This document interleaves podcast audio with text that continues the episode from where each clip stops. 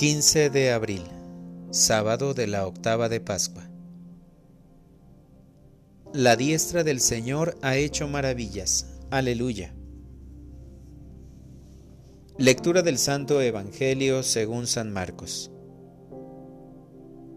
Habiendo resucitado al amanecer del primer día de la semana, Jesús se apareció primero a María Magdalena, de la que había arrojado siete demonios ella fue a llevar la noticia a los discípulos, los cuales estaban llorando, agobiados por la tristeza. Pero cuando la oyeron decir que estaba vivo y que lo había visto, no le creyeron. Después de esto, se apareció en otra forma a dos discípulos que iban de camino hacia una aldea. También ellos fueron a anunciarlo a los demás, pero tampoco a ellos les creyeron.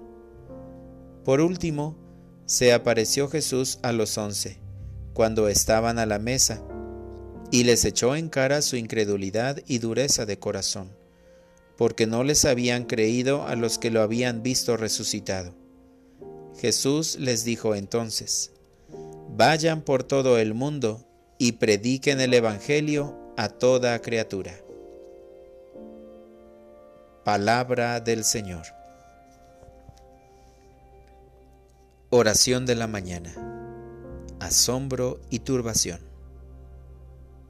Señor, bendito seas por este nuevo amanecer lleno de júbilo y alegría por tu gloriosa resurrección y por haber tenido a bien aparecerte primero a una mujer, María Magdalena, la cual al amanecer encontró la tumba vacía. Qué asombro y turbación recibió aquella mañana. Sin embargo, acogió la consigna de llevar esta noticia a tus discípulos. Mi amado Jesús, esta excelente novedad llena de gozo mi alma y corazón.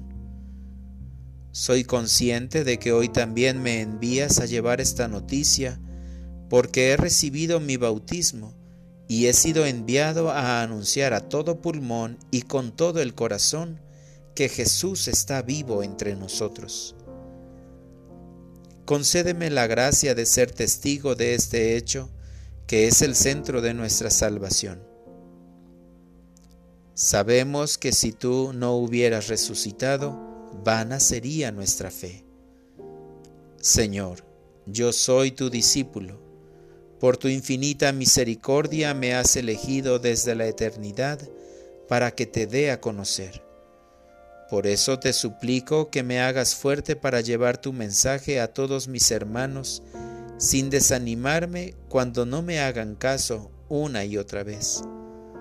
Robustece mi fe para que tenga una entrega más comprometida, llena de alegría y esperanza para orientar mi vida. Hoy mostraré la alegría de tu resurrección a mis hermanos en todo lo que realice, tanto de obra como de palabra. En todo momento oraré por los que no tienen fe en tu presencia viva en la Eucaristía, pues ahí estás entre nosotros, vivo y verdadero. Gracias Señor por tu muerte y resurrección que llenan de alegría a todos los cristianos y hombres de buena voluntad. Gracias por elegirme como testigo tuyo entre mis semejantes, pues me amas y confías en mí en todo momento. Amén.